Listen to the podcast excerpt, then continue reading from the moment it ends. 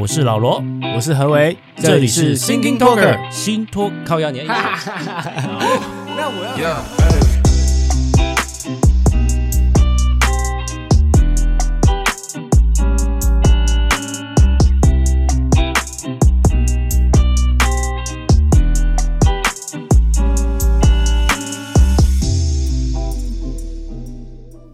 呦呦呦，大家晚安。晚安，晚安。OK，你今天打羽球了吗？好不好？哎，说实在啦，好不好？哎，不错了啦，恭喜恭喜啊！这一次的奥运让我感受到啊，就是让眼界有在更开一点。怎么说呢？就是其实我以前一直以为桌球算是需要反应最快的一个球类了。哎，想不到，哇靠！我看那个羽球，双双打羽球也超快啊，超快，啊、哇，比桌球还快！我真的是，我真的是爱服了他们呢，真的是 爱服了。不会吧？可是我觉得，如果真的要比，感觉桌球好像还是快了点啊。因为我还没有看，哎，有上次有看双打，可是我觉得羽球还是很屌，就是你在他一直来来回回的过程中，双打羽球。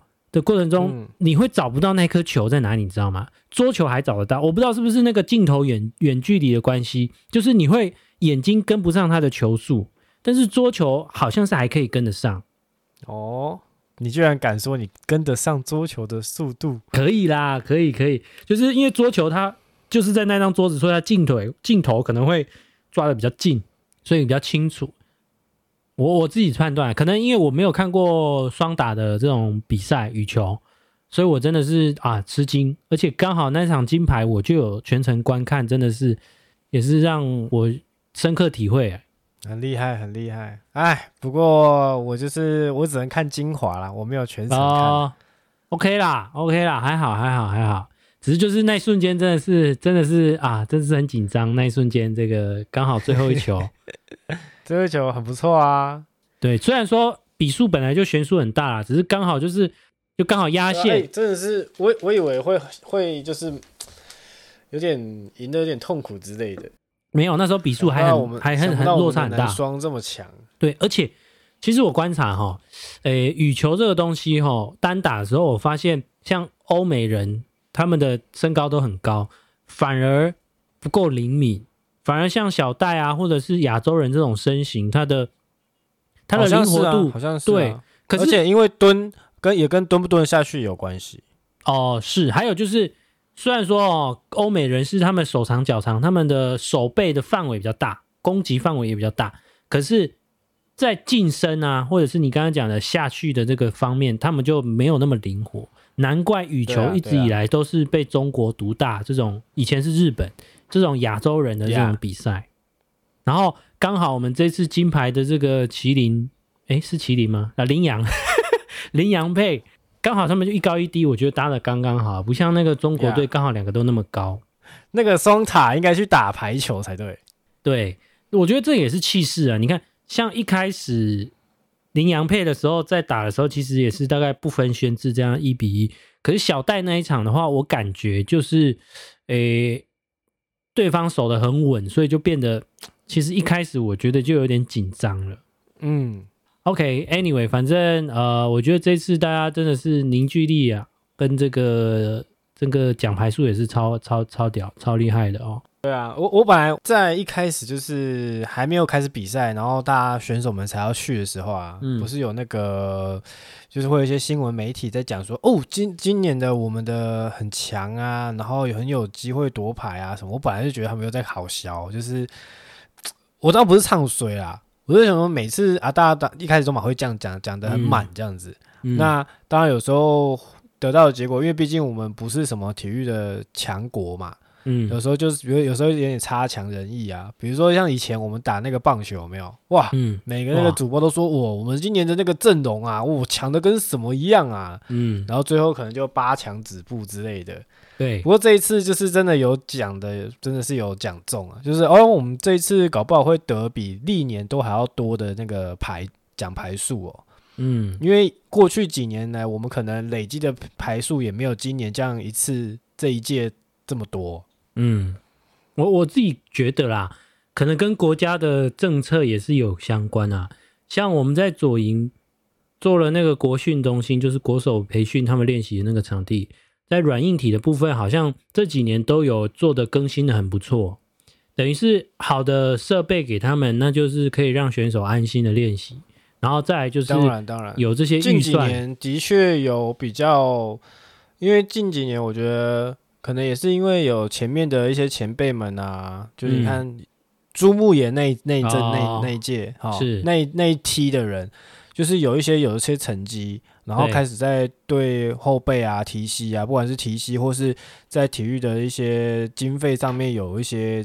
注意啊，嗯，让后后段这些你看年轻的新的好手有得到更好的训练啊，更好的器材啊，更好的帮助这样子。嗯，我我我自己在这一方面的讯息啊，我有涉猎到，就是有些人在讲啊，从历任总统对于体育的贡献啊，应该说对于体育这种事情的安排，从陈水扁、马英九一直到现在蔡英文，嗯，呃，其实从马英九那一边。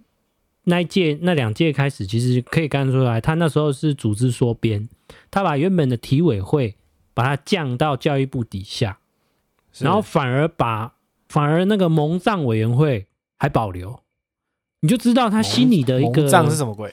蒙藏就是以前我们在还在秋海棠在中国大陆的还有政权的时候，蒙藏也算是我们我们的一个区版图啊，所以一直退守到台湾之后，那个蒙藏委员会还在啊。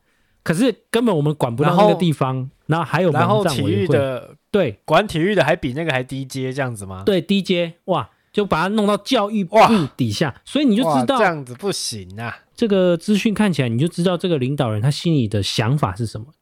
他觉得体育这个东西对国家来说不重要，甚至他不认为自己是一个国家。我我自己可以这么负面的解读他了，他把那个蒙藏看得比体育还重要。嗯哼，然后嗯哼。但不为过啦，马英九本来就是他自己最重要。我自己虽然说当年也是有投给他，哈、哦，我们都是始作俑者，我们都是那个分分子分母，都要承担，哦、都要承担。对，是承担的啦，承担。那现在现在蔡英文的状态就是，我刚才讲国训中心嘛，那还有就是像这一次，你看这些选手都有这些银行的。长期在，我相信那些银行本身就长期这样。哎，为什么那些银行？因为都是国国家银行嘛，国公股银行。对，公股银行，我相信他们因为国家的政策就是希望你有这个预算要去资助，所以他这么做。不然你看那些民间银行为什么不做.当然，民间银行也有赞助了，他们可能像郭台铭他们基金会都有赞助，类似像诶庄智渊然后或者是高尔夫球这种不同的运动，可能是比较贵一点的运动 之类的。对对对。哦，那反正我觉得现在。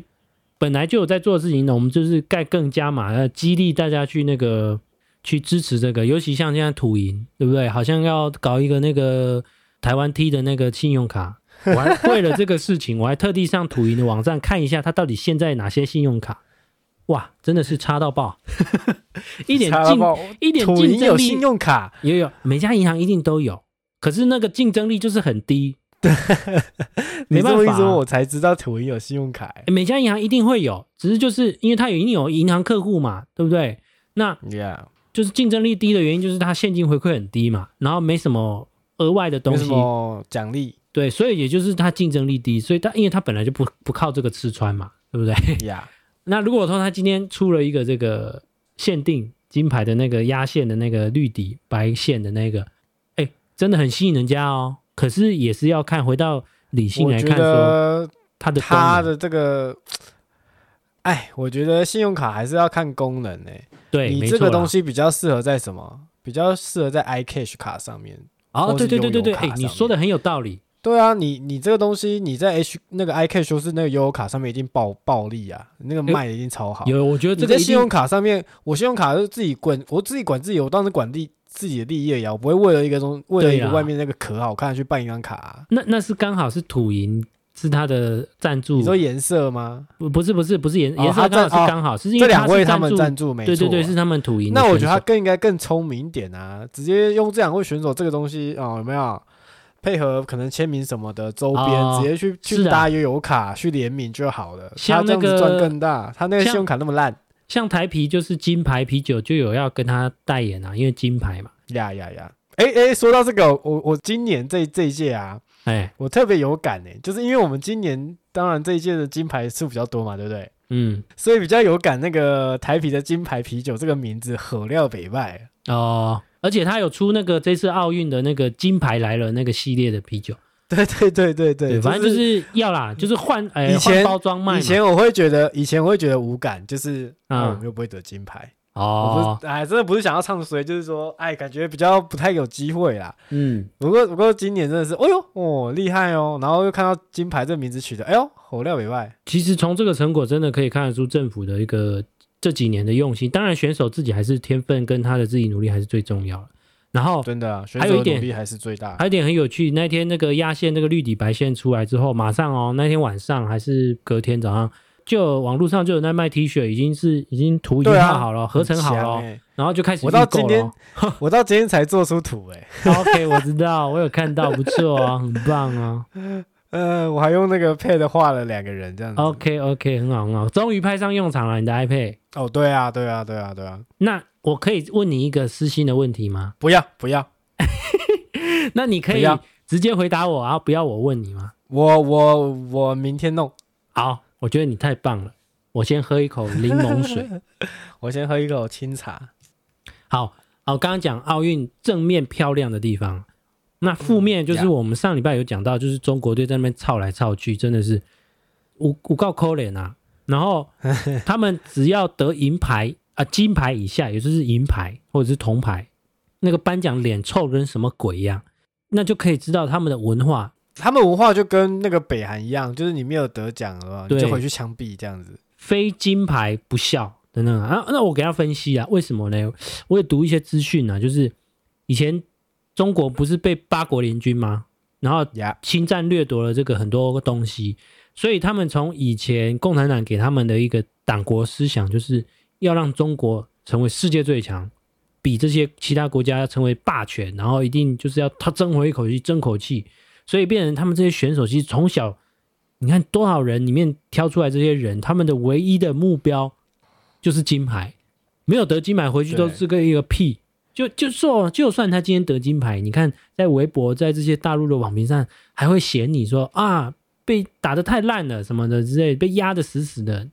好不容易得金牌，还会被这样骂，嗯、这就是中国网友跟台湾网友的一个文化差异啊！他们可以说是垃圾国家无卫生啊！好，好，这是这是我给他的分析的，就是从我们从历史观点，然后从这个他们的党国文化，造成他们现在这个这个社会没有办法有同理心，然后没办法像台湾人这种在世界上大家会觉得哇，so nice，然后他们在那边抄来抄去。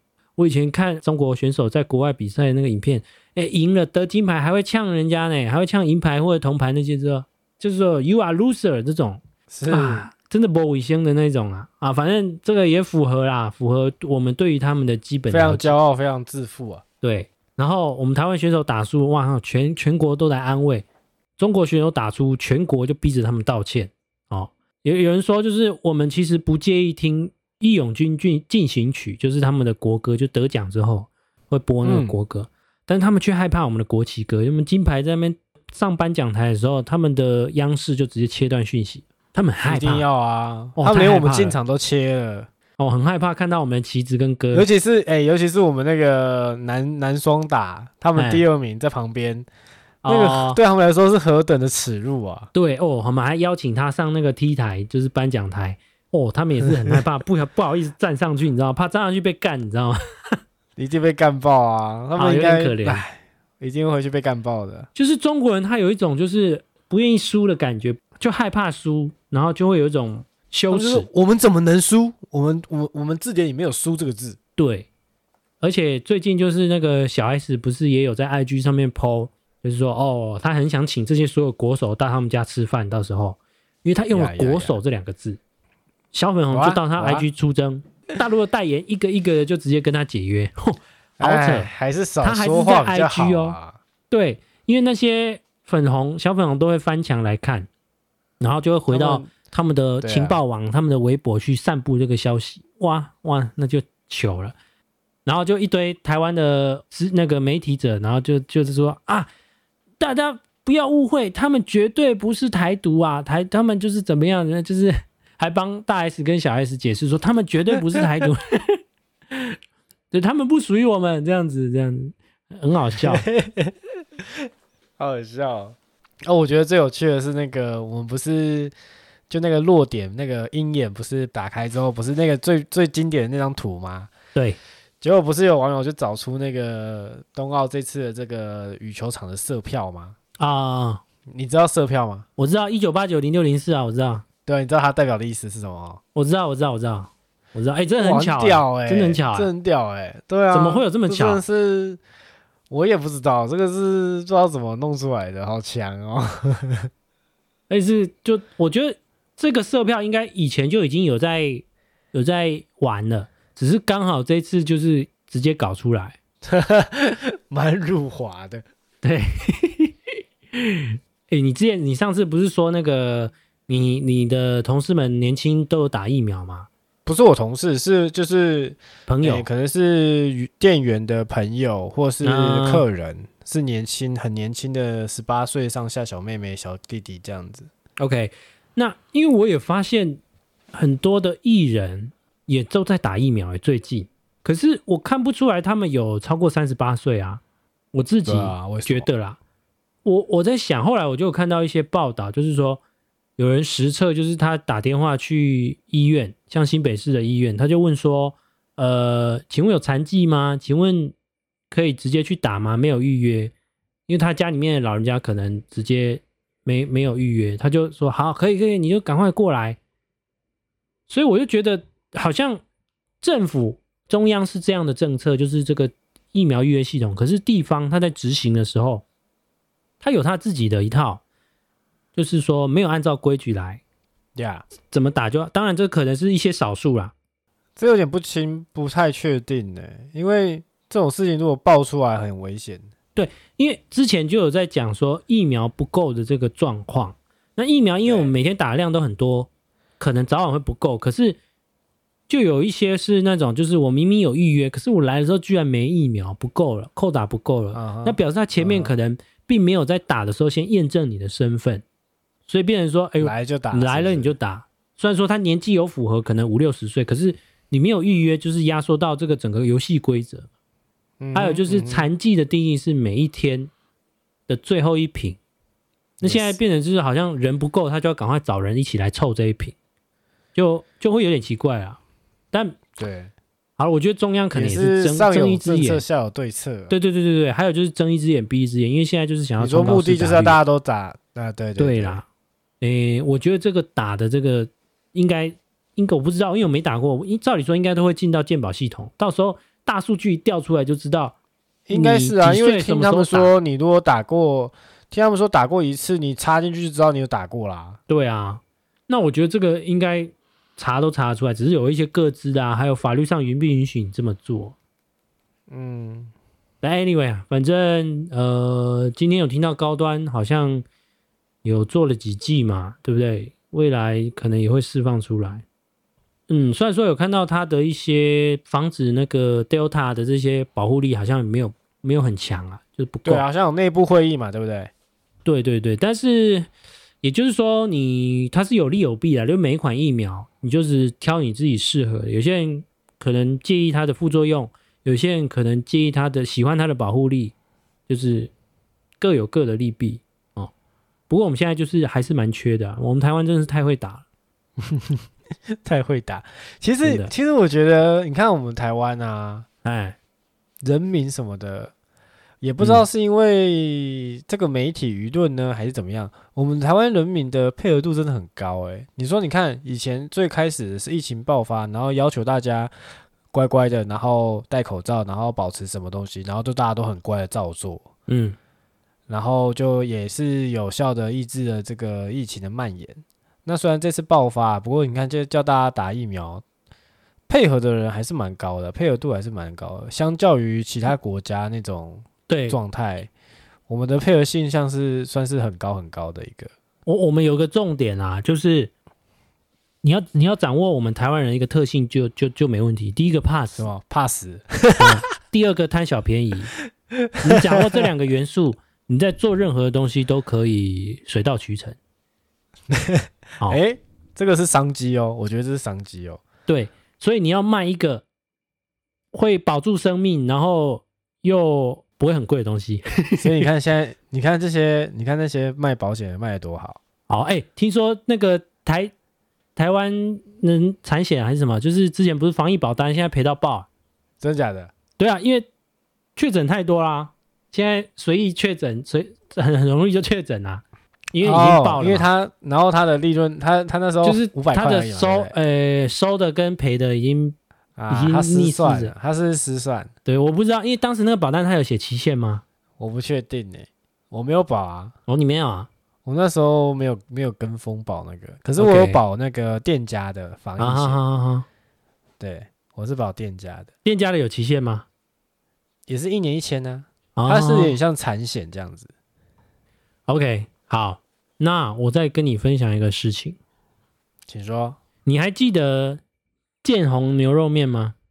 建宏牛肉面，嗯，好像有印象，在哪里？